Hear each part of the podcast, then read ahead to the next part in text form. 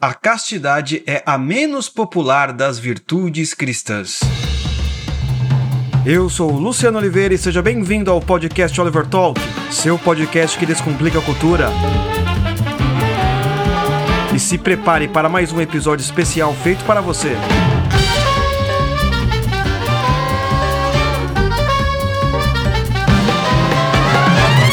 Seja bem-vindo, meu amigo, aqui é o Oliver Talk, seu podcast que descomplica a cultura. Eu sou o Luciano e iremos começar o episódio de hoje falando sobre a castidade. Esta virtude que, segundo C.S. Lewis, é a menos popular das virtudes cristãs. Eu concordo com ele e eu quero acrescentar o seguinte: não somente é a menos popular, como é a mais detestável das virtudes cristãs, certo? Então, não se esqueça de se inscrever aqui no podcast Oliver Talk, já assina aí. Se você estiver ouvindo e vendo pelo YouTube, não se esqueça de curtir, clicar no sininho aí que nos ajuda bastante, correto? Então, o episódio de hoje sobre a castidade, certo? O brasileiro entre a carne e a castidade, que é um tema muito falado ou pouco falado, não sei, não acompanho outras pessoas falando sobre este tema. Porém, quando se fala de castidade, o que, que normalmente nós ouvimos por aí?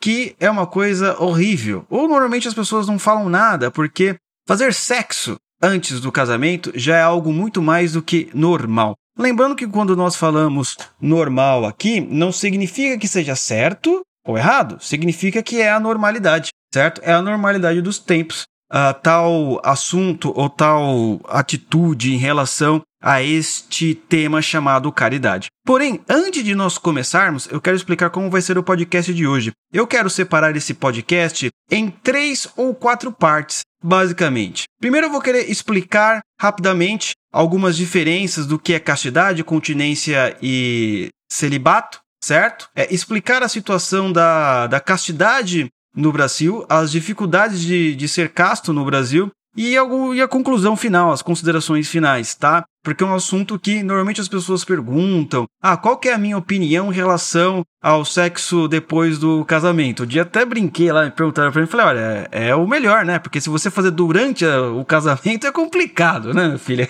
Então o pessoal ali não vai pegar bem. Né? tá? Mas vamos, vamos à parte séria agora do, do processo, tá? Antes de começar, evidente, eu quero falar algumas diferenças para você sobre castidade, continência e celibato. São parecidos, mas são distintos. Normalmente as pessoas confundem estes conceitos. E sem eu, e se eu não explicar direito, você pode confundir também achando que esses três são exatamente a mesma coisa, mas não são, tá? Então, em primeiro lugar, o celibato ele é uma escolha deliberada de não se casar, tá? B. Continência é escolha deliberada por não praticar atos sexuais. E C. A castidade é uma virtude por meio da qual a pessoa faz o uso de sua faculdade sexual de modo adequado, tá bom? Porque normalmente, o que, que nós temos no linguajar popular? Ah, o sujeito ele é casto, não é? Por que ele é casto? Ah, porque ele não transou, certo? Porque ele não teve relações sexuais. Muito pelo contrário, pelo que nós estamos vendo aqui, você pode continuar casto, inclusive no casamento, tá bom? Mas eu quero explicar com mais detalhes o que seria exatamente isso, a, as diferenças desses três. O celibato é um estilo de vida adotado por religiosos, por pessoas que não querem casar por uma série de motivos, tá? Então, celibato, como nós vimos, é uma pessoa que ela realmente não quer casar, tá? Ela não quer casar, ela não tem vontade de casar, de ter algum tipo de relacionamento com alguma outra pessoa, tá? Isso pode ser por religiosos, pessoas, é, sacerdotes, é, padres, é, pastores e por aí vai que preferem o celibato para cuidar das coisas da igreja e ter mais tempo ao serviço divino. Pessoas que por acaso têm que cuidar de uma mãe ou de um pai e não querem ter nenhum tipo de relacionamento para cuidar deles, né? Eles devem ter algum problema, então a pessoa ela opta pelo celibato. Eu digo isso que às vezes você pode optar pelo celibato não por uma atitude assim, a nobre ou heróica, mas por causa de problemas na vida. Então muitas vezes a pessoa ela opta pelo celibato. Ou também, neste caso, pessoas que realmente não querem casar, tá? Elas não querem ter relacionamento com outras pessoas, elas não querem ter preocupações relacionadas ao casamento, a ter uma família e por aí vai tá? Então, o celibato ele é basicamente isso, quando você deliberadamente não quer se casar, tá? Só que aí tem um outro elemento importante, a continência, certo? A continência, conforme eu disse, é a escolha deliberada por não praticar atos sexuais. Explicando, continência é uma decisão de solteiros e pessoas casadas. Então, por exemplo, você deve ter visto minha explicação anterior, que eu falei: "Ah, então eu sou, eu quero ser celibato, porque aí eu vou poder sair transando com todo mundo e não sei o quê, porque eu não quero casar". Não, peraí. Existe também a continência. É quando uma pessoa, ela fala assim: "Olha, eu não vou praticar atos sexuais", certo? É diferente do celibato, certo? Se você é um solteiro que está à procura de uma mulher, ou de um homem, certo? Você não tem o estilo de vida, a vocação para o celibato, porque você está na procura. O seu estado é: eu sou um solteiro e estou, estou em continência, certo? Eu só irei praticar atos sexuais depois que eu estiver, depois que eu estiver casado, correto? E também no casamento pode ocorrer continência, normalmente por causa da decisão do casal. Olha, vamos dar um tempo aqui, talvez por, pode ser por algum motivo religioso, alguma festa importante ou por viagem, etc, etc e tal, certo? Então existe a continência também dentro do casamento. Correto? E a continência ela só acontece dentro do casamento quando há a decisão do casal, são dos dois. Quando um quer e outro não quer, uh, o que não quer pode falar que é, uma, que é uma continência forçada, certo? Mas aí você tem que procurar quais são as razões uh, disso exatamente. Então, por exemplo, alguém pode simplesmente viver o celibato, correto? E ser incontinente. Hum? Por exemplo, uma pessoa, um padre, que por acaso escolheu ser padre porque ele sabia ele não queria casar, ele queria adotar esse estilo de vida celibatário, tá, gente? Evidente que quando a pessoa vai se tornar padre, uh, envolve outros elementos tão importantes ou mais do que esse, mas aqui é só um exemplo nesta esfera, tá bom? Ele pode simplesmente ter um relacionamento com uma mulher, certo? Ele vai ter sido o quê? Ele, olha, ele é celibato, ele tem o um celibato, só que ele foi incontinente naquele momento, certo? Ele não aguentou, viu a mulher lá e aconteceu que foi e depois voltou normal, certo? É evidente que ele não casou e por aí vai. Essas coisas acontecem, certo? Então, por exemplo, este é uma definição de continência, é quando a pessoa ela faz uma escolha deliberada de não praticar atos sexuais, certo? E vem aí a castidade. Castidade é uma virtude praticada por pessoas casadas e solteiras. O sujeito continua casto mesmo casado e praticando atos sexuais. Por quê? Nós vimos até agora o quê? Que se eu pratico, se eu não pratico ato sexual, certo? Eu sou eu tenho o quê? Eu sou uma pessoa continente. Eu tenho a continência. Certo? Perfeito essa definição. Acho que ninguém vai se confundir. Se confundiu, coloca aí nos comentários. Mas o casto, ele está praticando o quê? Uma virtude, certo? Tanto é que se diz que a castidade ela é uma virtude moral. Lembre que nossa definição aqui de virtude, uma das definições, mas a mais básica, que é um hábito. Então é o seguinte, a castidade ela tem como objetivo ordenar e equilibrar o relacionamento sexual dentro do casamento. Então é um elemento muito interessante, porque a castidade, ela pode ser feita por pessoas casadas também, certo? Então você tá lá com a sua mulher, certo? Aí vocês estão tendo o seu relacionamento, tal, tal, vocês continuam casto ainda. Hum? Não é casto o sujeito que ah, uh, ele, ele agora não é mais virgem, isso não tem, isso não tem é, lógica certo? Mas normalmente é assim que se fala. Imagine então é, esses três elementos: o celibato, a continência e a castidade, como um triângulo, certo? E na ponta do triângulo, lá em cima, na parte de cima, na parte superior, está a castidade, embaixo está a continência e o celibato. A castidade, ela que vamos dizer assim, é a que ordena esses outros dois elementos que eu acabei de falar. Lembrando que a castidade ela tem um pouco do elemento da temperança que nós falamos na aula anterior, não é? Então todos são chamados para a castidade. Se você, por exemplo, está solteiro e está procurando uma mulher, você continua casto e continente. Se você está casado, você continua casto também, correto? E o que acontece? Você pode quebrar realmente a castidade no casamento se você, ah, eu vou chamar mais um terceiro elemento, quando tem, aí vem amante, por aí vai. Aí já são outros problemas, não é? Que podem ocorrer no casamento de cada um. Então, essas são as três definições básicas que eu queria explicar direitinho antes da gente continuar esse podcast para você não se confundir, tá bom? Então vamos lá. Entre a carne e a castidade no Brasil. Quando C.S. Lewis falou sobre a moralidade sexual e a virtude da castidade, o autor britânico estava na Inglaterra na década de 40. Hum?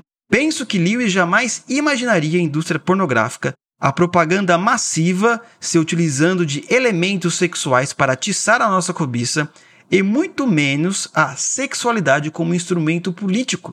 Hum? Então, no livro Cristianismo Puro e Simples, que é a base aqui do nosso, da nossa série, que também tem o mesmo nome, por sinal, o Lewis estava escrevendo para um povo da década de 40, para o povo britânico, que tem hábitos totalmente diferentes do povo brasileiro aqui do ano de 2021, correto? Então nós precisamos pegar os princípios que Lewis colocou ali e tentar trazer para a nossa situação, que é muito mais complexa e muito mais difícil de se lidar. Porque o Brasil sempre foi, por assim dizer, uma casa da luz vermelha, ambulante. Principalmente nesses últimos anos, a coisa tem ficado cada vez mais difícil, certo? Para manter a castidade nesse país. Então nós temos dificuldades é, enormes, muito mais do que possivelmente um britânico ou um europeu e entre outros povos certo? Porque aqui é o país do carnaval e de um monte de coisa, da pornô chanchada e por aí vai. Mas vamos lá, também quero destacar aqui alguns elementos que eu falei nessa frase que eu escrevi. Primeiro, ele jamais imaginaria a indústria pornográfica maciça, certo? O que nós vemos hoje não tem na época do C.S. Lewis. Pornhub, é, entre outros sites uh, de pornografia que existem por aí. Hum? Por exemplo, um dado que saiu, acho que o ano passado, correto? É que o consumo de pornografia durante a pandemia aumentou em 600%, para variar. Não é? Então é algo que, que o C.S. Lewis não imaginaria porque até então não tinha na época dele, não tinha um material. Evidente que existia os, os filminhos proibidos, não é? Com certeza os filminhos proibidos existia na época de C.S. Lewis lá na Inglaterra, mas para você ter um filminho proibido na época dele deveria ser uma coisa de louco. É? Os mais velhos sempre contam como que era no Brasil antigamente, na década de 60, na década de 70, para você pegar uma revistinha na banca, ou na década de 80, uma, uma revistinha maior de 18 anos era um sacrifício. Parecia que você era vergonha pública, o medo de alguém ver você pegando aquela revistinha, escondia, sei lá, um monte de coisa. Era um negócio difícil não é? Então, mesmo assim, há uma grande diferença para o que acontece hoje. Hoje, você com seu celular, você tem acesso a um mundo de pornografia sem fim, não é? Está aí no alcance da sua mão, totalmente diferente, correto? Propaganda massiva se utilizando de elementos sexuais para atiçar a nossa cobiça. Então, propagandas, filmes, novelas, sempre, sempre usando elementos de natureza sexual para atiçar os nossos instintos. Quantas propagandas que você já não viu que atiça seus instintos mais selvagens? Quantas músicas, quantos filmes, não é? Hoje em dia, sei lá, muitas cenas de filme que, sei lá, teria na década de 80 ou 90, seria considerada pornografia, mas hoje não é mais, tá? Então, você tem este elemento também muito importante e também a sexualidade como instrumento político. Quantos e quantos partidos, personalidades políticas, e quando digo personalidade é só porque o sujeito é famoso, não porque tem algum caráter, tá bom? Se utilizam do sexo como base de campanha. Hum? Se utilizam da sexualidade como princípio legislativo. Então são coisas complicadas, né? Então nós vivemos num problema aqui difícil, difícil. E nós que nascemos na década de 80, o pessoal que nasceu na década de 90, ou até os mais antigos, todos nós crescemos nesse imaginário, se você vive no Brasil. Né? Você vai lá assistir TV, tá, tá aquele pessoal, não é? Desde criança, aquelas músicas, a TV e um monte de coisa trabalhando o seu imaginário. Sempre te atiçando, sempre fazendo que você pense uh, nessas coisas. Então, o nosso imaginário é repleto desse tipo de imagens, não é? Que, ati que atiçam os nossos instintos. E é uma coisa que nós temos que considerar, porque a castidade é um, um dos elementos muito difíceis, ou melhor, a castidade é muito difícil no Brasil. Porque o sujeito ele pode acabar desistindo, porque ele tem que lutar contra ele mesmo, contra tudo que ele viu a vida inteira, contra o país. Basicamente. Mas vamos continuando, depois a gente fala disso, depois a gente fala desses processos, tá? Quero discutir sobre cada um desses elementos e como eles impactaram o nosso imaginário nas últimas décadas para transformar a castidade não na menos impopular, mas a mais detestadas das virtudes, ou silenciada também. Você pode ver que ah, antigamente, antigamente não, toda hora se fala que sexo é tabu. Meu, sexo nunca foi tabu. Todo mundo fala sobre isso, toda hora, em todo lugar. Como você deve fazer, quais são as posições, é, qual a melhor maneira. Em todo momento tem isso, você entendeu? Você entendeu? Só se fala sobre isso. Pessoal, não, temos que falar sobre sexo. Você só fala sobre isso. não tem mais nada para se falar. É como se o princípio motor, como se a direção da vida da pessoa é, fosse somente esse assunto. Hum? O tabu mesmo, o grande tabu é falar sobre castidade, não é? Porque é algo assim que a pessoa te olha como se você fosse um alienígena, entendeu? Como se você fosse alguém de outro mundo. Como se você fosse é, é, o ET. Não, esse cara não, não vive aqui. Ele tá falando de castidade. Ele é louco. Então, é um elemento. Então, primeira coisa, quando nós. Qualquer pessoa fala sobre castidade, ela vai. As pessoas irão rir dela, com certeza. Ah, vai dar risadinha, como sempre. Depois, quando alguém vê que você leva a sério esse assunto, as pessoas podem a passar a te detestar por causa disso. É? Ainda mais se você se relaciona com alguém que não está nem um pouco afim de seguir a virtude da castidade. Hum? Que é a virtude que controla justamente a nossa natureza sexual para a gente não ser semelhante a um bicho, tá? Isso é uma coisa assim ah, que basicamente é muito difícil. Mas voltando, nós já vivemos em um ambiente que respira sem vergonhice, como diria minha avó. Desde pequenos, assistimos, ouvimos e agimos baseados em certos comportamentos para dar prazer ou ser prazeroso. Quantas vezes você não vê crianças, não é? Dançando uh, daquela maneira como o Chan dança, não é? Dançando daquelas formas, uh, por assim dizer, que só você vai ver só em baile funk e por aí vai. As crianças já são preparadas nesse ambiente. Ou se você não é preparado, você assiste. Hum. Quantas vezes na gloriosa década de 90, ali no comecinho, quando eu ainda era criança, vários programas infantis já tinha apresentações é, de crianças rebolando e por aí vai. E eu também era uma criança, eu apenas assistia essas coisas. Então, esse tipo de, de, de, de, de, de ato já está no nosso imaginário, não é? Sempre foi assim. Continuando. Filmes, novelas, música e a televisão contribuem para que a paixão fosse o único amor possível. Então, vamos voltar um pouquinho antes de eu entrar nesse tópico. Você percebe o poder da música aí, porque hoje a música, principalmente com o videoclipe, Basicamente, nem existe mais MTV hoje em dia. O pessoal lança o videoclipe na internet, no, no YouTube. Se fala videoclipe ainda ou não, mas enfim, vocês entenderam. A, a, as grandes cantoras do, do mundo pop, quando eu digo grande, eu digo mais famosa, tá? Não tô, não tô querendo dizer de qualidade, eu digo assim, famosas, muito famosas, né? Elas misturam, uh, você tem a parte da música, mas toda a sensualidade envolvida ali, não é? É só você pegar qualquer clipe da Anitta por exemplo, para você ver como é que funciona. Então, são gerações e gerações que crescem com arquétipos de Anitta. Hum? E as menininhas querem ser, ah, eu quero ser igual a Anitta, quero dançar igual a Anitta, quero me vestir igual a Anitta.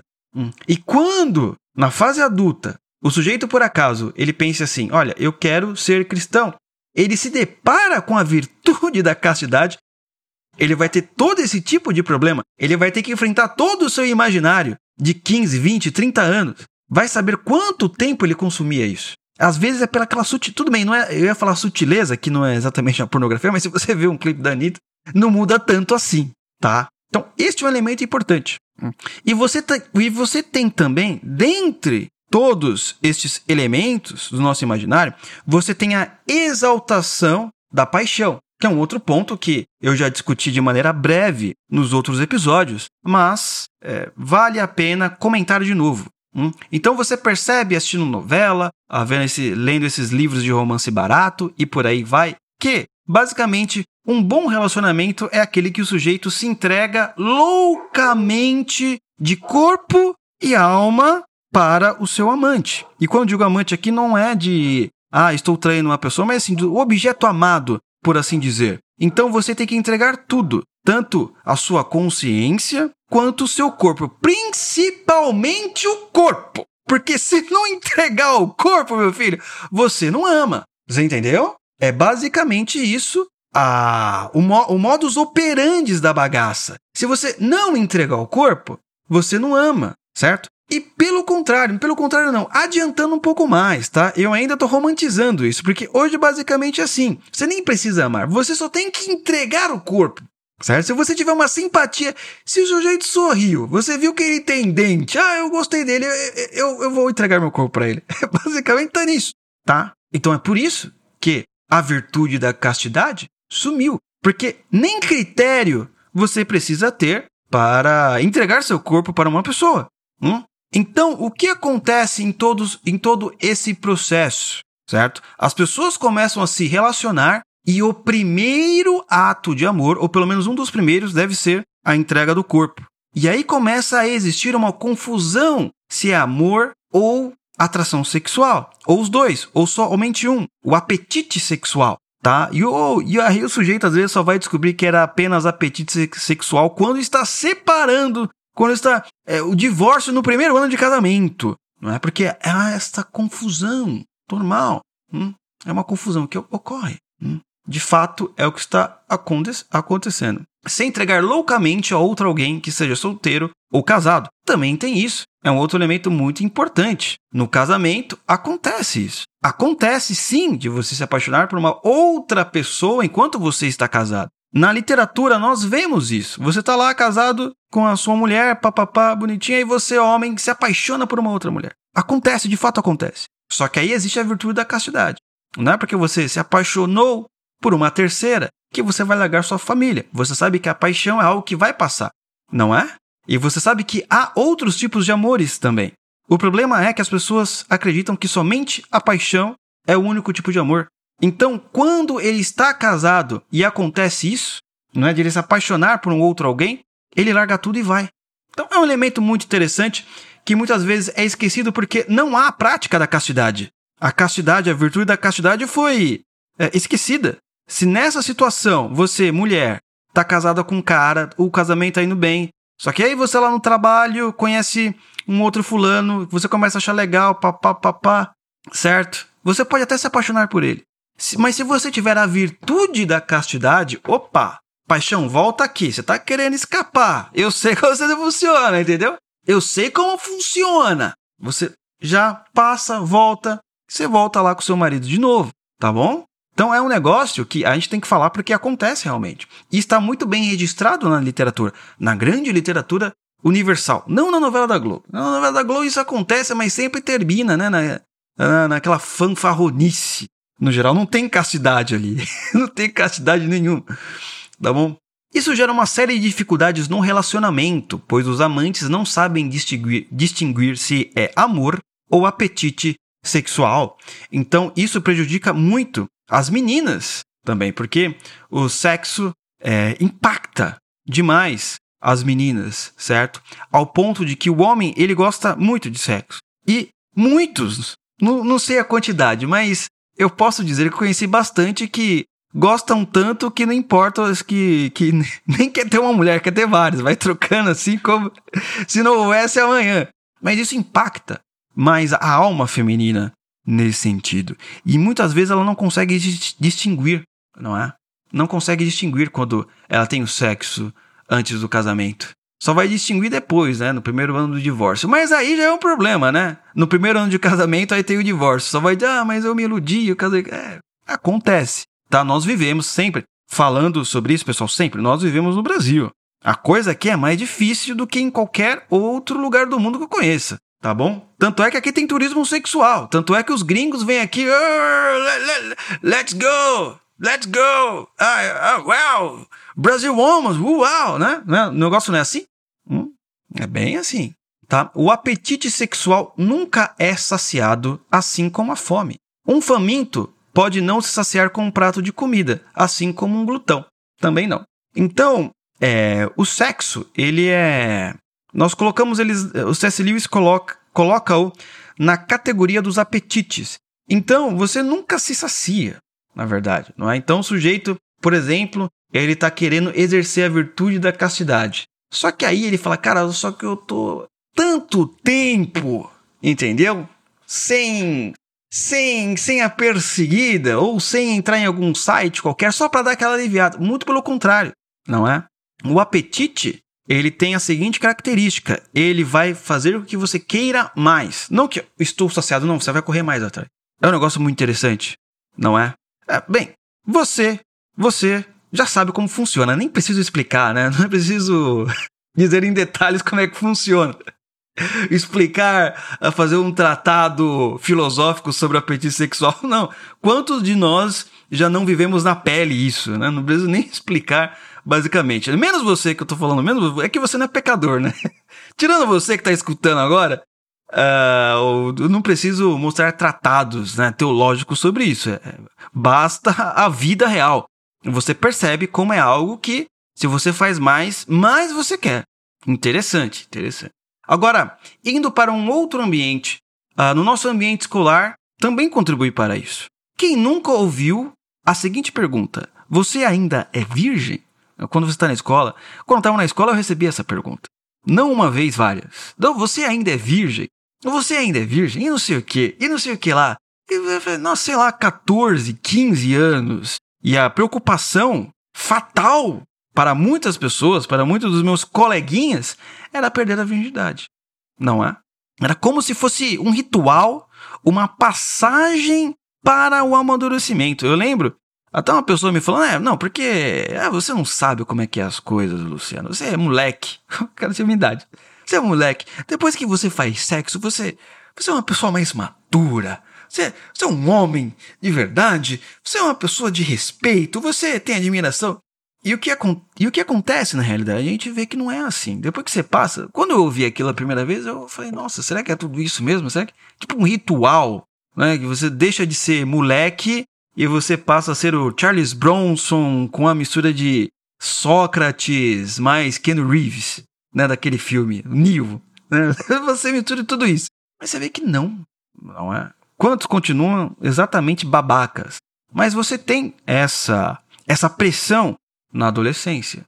Não sei como é que é a adolescência de hoje, né? na, mas na gloriosa década de 90, o negócio era esse, chapa. O negócio era esse. Se você não perdeu a virgindade ainda, você é, tem problemas. Problemas mentais. Você, é um, você nem é ser humano. Você tem algum problema. É basicamente isso. Hum. A geração da década de 90 também começou a conviver com a pornografia, que foi a minha geração, que é a minha geração. Hum?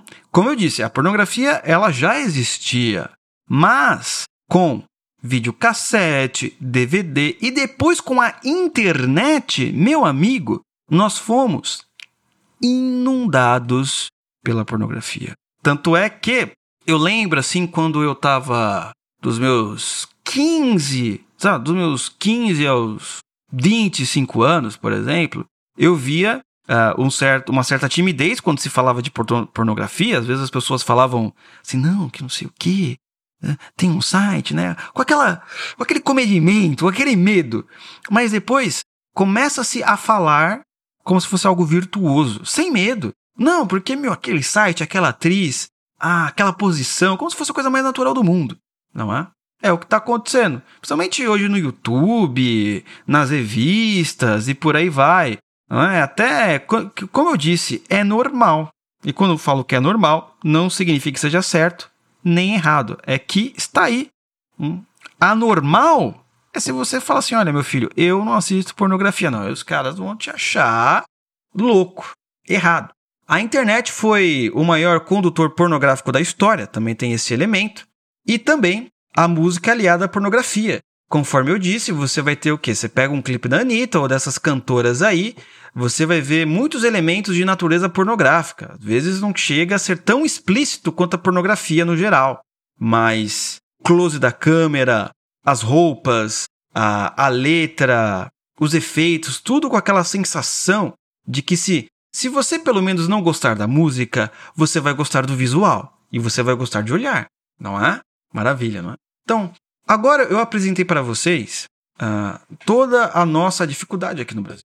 Toda a nossa dificuldade que nós temos de viver a castidade. E porque a castidade é algo basicamente é, esquecido, abandonado, cuspido, impopular. Mais do que impopular, esquecido, basicamente. Por quê? Porque eu lembro quando eu já estava na, na escola, nunca se falou sobre castidade. Ou pelo menos não. Nunca, talvez você assim, ah, mas falar sobre castidade talvez seja algo é, explicitamente religioso demais. Porém, falar sobre ah, como você deve ser uma pessoa que tenha disciplina, saber controlar o seu próprio corpo, porque aí você é um ser humano. Quando você controla suas próprias paixões, mas nem isso era era debatido.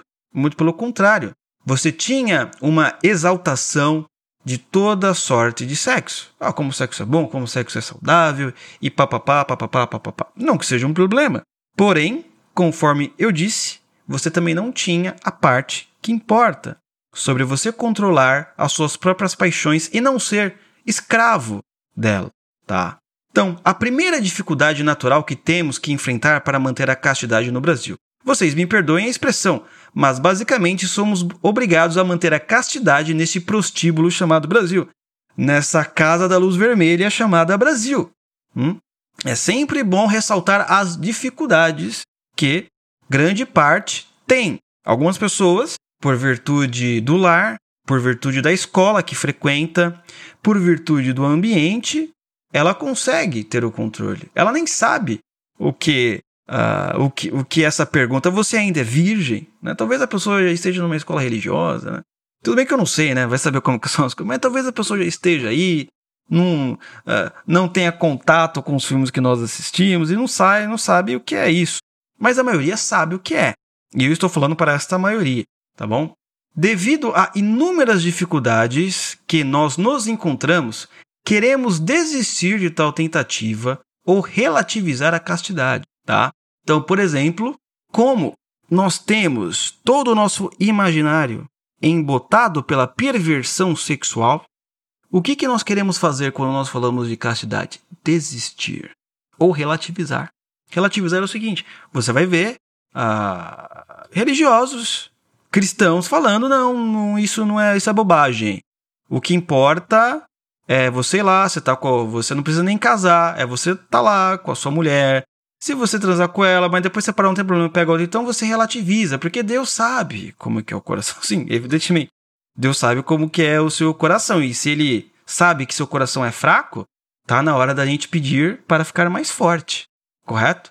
Ou o que acontece é o seguinte: você demonizar a castidade hum, e transformar o vício em virtude. Já que eu não consigo ser casto, então eu vou transformar o vício, eu vou transformar a perversão sexual em virtude. E eu vou falar para todo mundo. Hum. Então, este é um problema também. Antigamente era o seguinte: antigamente, para os mais novinhos, era o seguinte: tinha um cara lá que transava com todo mundo, entendeu? Mas ele não saía por aí contando como que ele transava com todo mundo. Ele sabia que não era a melhor coisa, que ele não estava tão certo assim, certo? Que o ideal seria estar casado, mas por N motivos ele não consegue. Hoje é diferente. Se você não sai transando com todo mundo, ah, então aí tem um problema. Então você está com um problema. Como assim? Com uma mulher só a vida inteira? Você tá maluco? Não é? Não é assim que acontece? E é basicamente isso que nós vivemos. Hum? Continuando. Por outro lado, percebemos o quão fracos somos ao tentar vencer essa tentação. Isso mostra como não conseguimos nos controlar. Que liberdade é essa que não temos controle da nossa própria vontade? Então, o, o fato é o seguinte: quando nós ferimos a castidade, por assim dizer, basicamente, isso mostra um pouco sobre nós. Por um lado, é bom, porque você para para pensar um pouco. Nossa, eu me imaginava um sujeito forte, um sujeito racional, um sujeito que tem controle dos meus impulsos, mas meu amigo, quando passa ali, hum, quero passar o facão. Você está entendendo? Isso mostra também, por um outro lado, o quão fracos somos. Você entendeu que interessante? Este aspecto, certo? Conclusão. Chegando na conclusão aqui. Sexo é bom, pois Deus que criou e a virtude da castidade é justamente para não perverter o sexo, certo? É para você ser fiel para sempre para a sua mulher, com a sua mulher. A regra cristã é clara: ou casamento com fidelidade completa ao cônjuge, ou abstinência total. C.S. Lewis diz: Isso é tão difícil de aceitar e tão contrário a nossos instintos que ou o cristianismo está errado ou o nosso instinto sexual, tal como é hoje em dia, se encontra deturpado. E claro que, sendo cristão, penso que foi o instinto que se deturpou. E eu basicamente expliquei tudo isso para vocês por causa do seguinte: bem, a regra cristã é clara, é abstinência total ou fidelidade à sua esposa. Correto? Porém, eu quis destacar o seguinte: os problemas que nós enfrentamos. Porque se eu fosse falar sobre castidade, ah, você tem que ser casto, ponto final. Não tem o que acrescentar. Não tem mesmo o que acrescentar nisso. Acabou e é, e é isso tá bom? Mas eu quero mostrar para vocês, ou melhor, eu mostrei as dificuldades que nós passamos, porque muitas vezes o sujeito chega e fala: não, você tem que ser casto, acabou, não, peraí. Existe uma série de dificuldades que cada um de nós enfrentamos e que precisamos vencer, pois é muito difícil. Tanto é que C.S. Lewis ele recomenda que você tem que pedir ajuda para Deus, porque Deus, ele sabe dos nossos problemas. Deus com certeza sabe desse problema que nós enfrentamos no Brasil, que pode realmente estar acima dos problemas de outras nações. Vamos ver aqui o que C.S. Lewis fala sobre o assunto. Você tem de pedir ajuda de Deus. Mesmo depois de pedir, poderá ter a impressão de que a ajuda não vem, ou vem em dose menor que a necessária não se preocupe, depois de cada fracasso, levante-se e tente de novo. Muitas vezes, a primeira ajuda de Deus não é a própria virtude, mas a força para tentar de novo. Esse processo de treinamento dos hábitos da alma é ainda mais valioso. Ele cura nossas ilusões a respeito de nós mesmos e nos ensina a confiar em Deus. Então, esse conselho do C.S. Lewis é muito importante. Você, eu, qualquer outra pessoa que quer se manter na castidade tem que saber exatamente esse processo. Olha, é doloroso, é difícil, a gente vai cair inúmeras vezes, mas Deus vai nos dar força. Talvez não seja assim, olha, você vai ser virtuoso agora exatamente. Não é, mas vai ser a força, porque sempre lembrando, a virtude ela é um hábito não é? Então, a virtude da castidade também é um hábito. Muitos de nós têm que lutar contra 30 anos de hábitos errados. Então, é uma luta tremenda mesmo. Não é uma luta simples, não é uma luta fácil, mas temos que continuar tentando até o fim. Correto? Continuando aqui, para nós finalizarmos aqui o nosso podcast, esses são pecados de natureza carnal, C.S. Lewis aponta. Mas vale ressaltar que Lewis considera os pecados de natureza espiritual muito mais danosos. São eles tirania, difamação, orgulho, entre outros. Olha o que Lewis fala. É por isso que um moralista frio e pretensamente virtuoso que vai regularmente à igreja pode estar bem mais perto do inferno que uma prostituta. É claro, porém, que é melhor não ser nenhum dos dois, tá bom? Então, isso é muito bom destacar também, porque muitas vezes nós colocamos o pecado sexual como o maior de todos, como simplesmente, meu, é a única coisa que eu não consigo fazer, que eu não consigo largar e etc. Manter a castidade é uma coisa terrível. Calma, uma coisa de cada vez. nós não somos espartanos, correto? Principalmente se a gente está querendo seguir este tipo de vida agora. Principalmente se você nunca ouviu falar sobre isso. Né? Tá aí 50 anos frequentando a luz vermelha, a casa da, da luz vermelha chamada Brasil. E bom, agora vamos fazer esse negócio aí. Vamos ver se realmente eu tenho controle dos meus impulsos, hum, da minha natureza animal. Correto? É muito difícil. Mas temos que saber disso. Pedir ajuda para Deus. E o último ponto aqui da conclusão é o seguinte: para os castos, fiquem com essa frase de Santo Agostinho que está no livro sobre a virgindade, um livro por sinal muito difícil de se encontrar, tá? Mas vale a pena ser lido. Ah, Santo Agostinho vai falar o seguinte: se a caridade é a guardiã da virgindade, a humildade é como a, é como a moradia dessa guardiã. Preste atenção. Se a caridade é a guardiã da virgindade, a humildade é como a moradia dessa guardia. Então, por exemplo, por que se manter casto? Hum? Por amor a Deus, certo? É por isso que um cristão ele se mantém casto.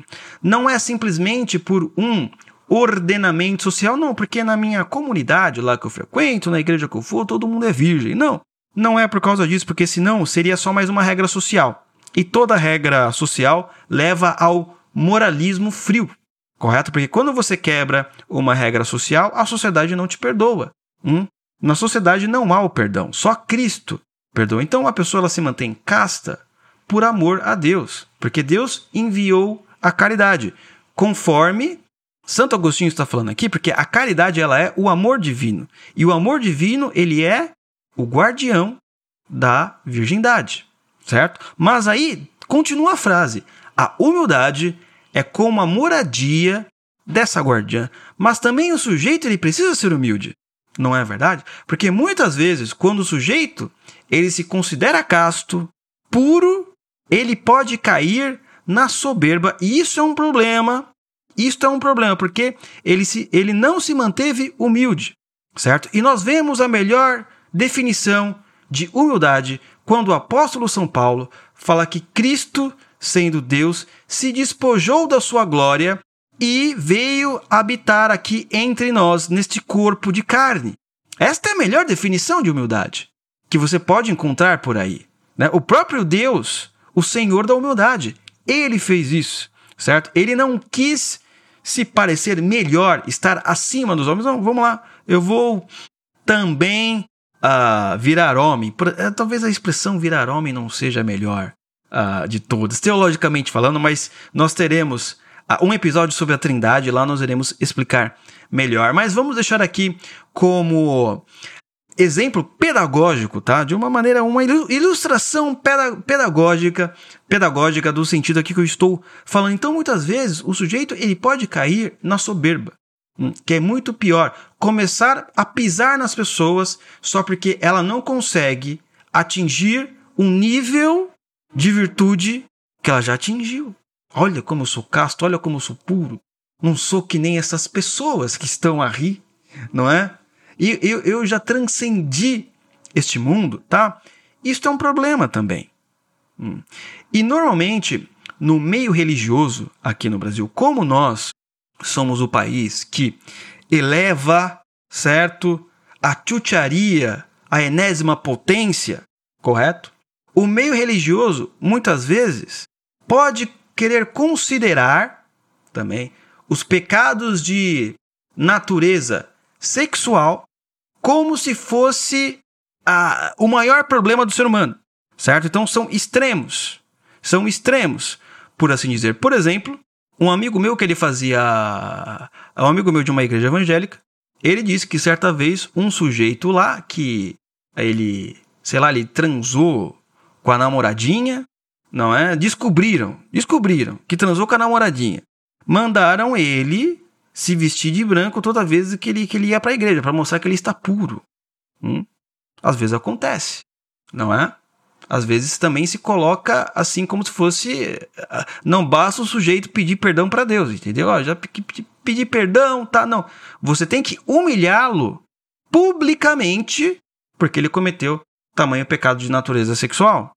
Você vê como que é a coisa? Então, já que nós estamos aqui na chucharia na ele, ele, é, enésima potência, todo mundo que cometeu um pecado de natureza sexual, nós também aplicaremos, aplicaremos punições na enésima potência. Então, para você ver como às vezes acontece no Brasilzão aí afora, tá? Normalmente a Igreja Católica ela não faz isso, ela não faz isso, mas existem grupos que também ali dentro que chegam nesse nível da igreja evangélica que o meu amigo disse certa vez, não é? Então, é complicado neste sentido, não é? Então, pessoal, vamos finalizar aqui o podcast que nós falamos sobre entre a carne e a castidade no Brasil. Eu quero deixar vocês com essa seguinte mensagem, tá? Eu sei que os problemas que nós passamos são difíceis, não é? Que desde pequeno nós somos bombardeados com conteúdos de natureza sexual, Deus sabe, Deus compreende. O importante é não desistir se você quer uh, ter esta virtude. Tá bom, meus queridos? Não esquecendo que o André Assi Barreto vai dar um aulão sobre de debater com esquerdistas, tá? A série dele já vai acabar acho que está no primeiro ou no segundo episódio, vai ter um aulão para finalizar e vocês sabem o esquema do aulão. Se você for assinante anual do Oliver Club, você recebe o aulão gratuitamente. Se você for assinante mensal, você paga meia, tá? E se você não é assinante, você não quer ser assinante, você vai pagar o valor total do aulão, que é algo em torno de quanto? Acho que é 80 e pouco tá bom? Meia vai ser mais ou menos esse valor, tá? Então deixa eu ir porque os cachorros já estão gritando, estão me chamando, tá? E domingão vai ter live sobre arte, tudo bem? Então muito obrigado e até a próxima, pessoal. Fui.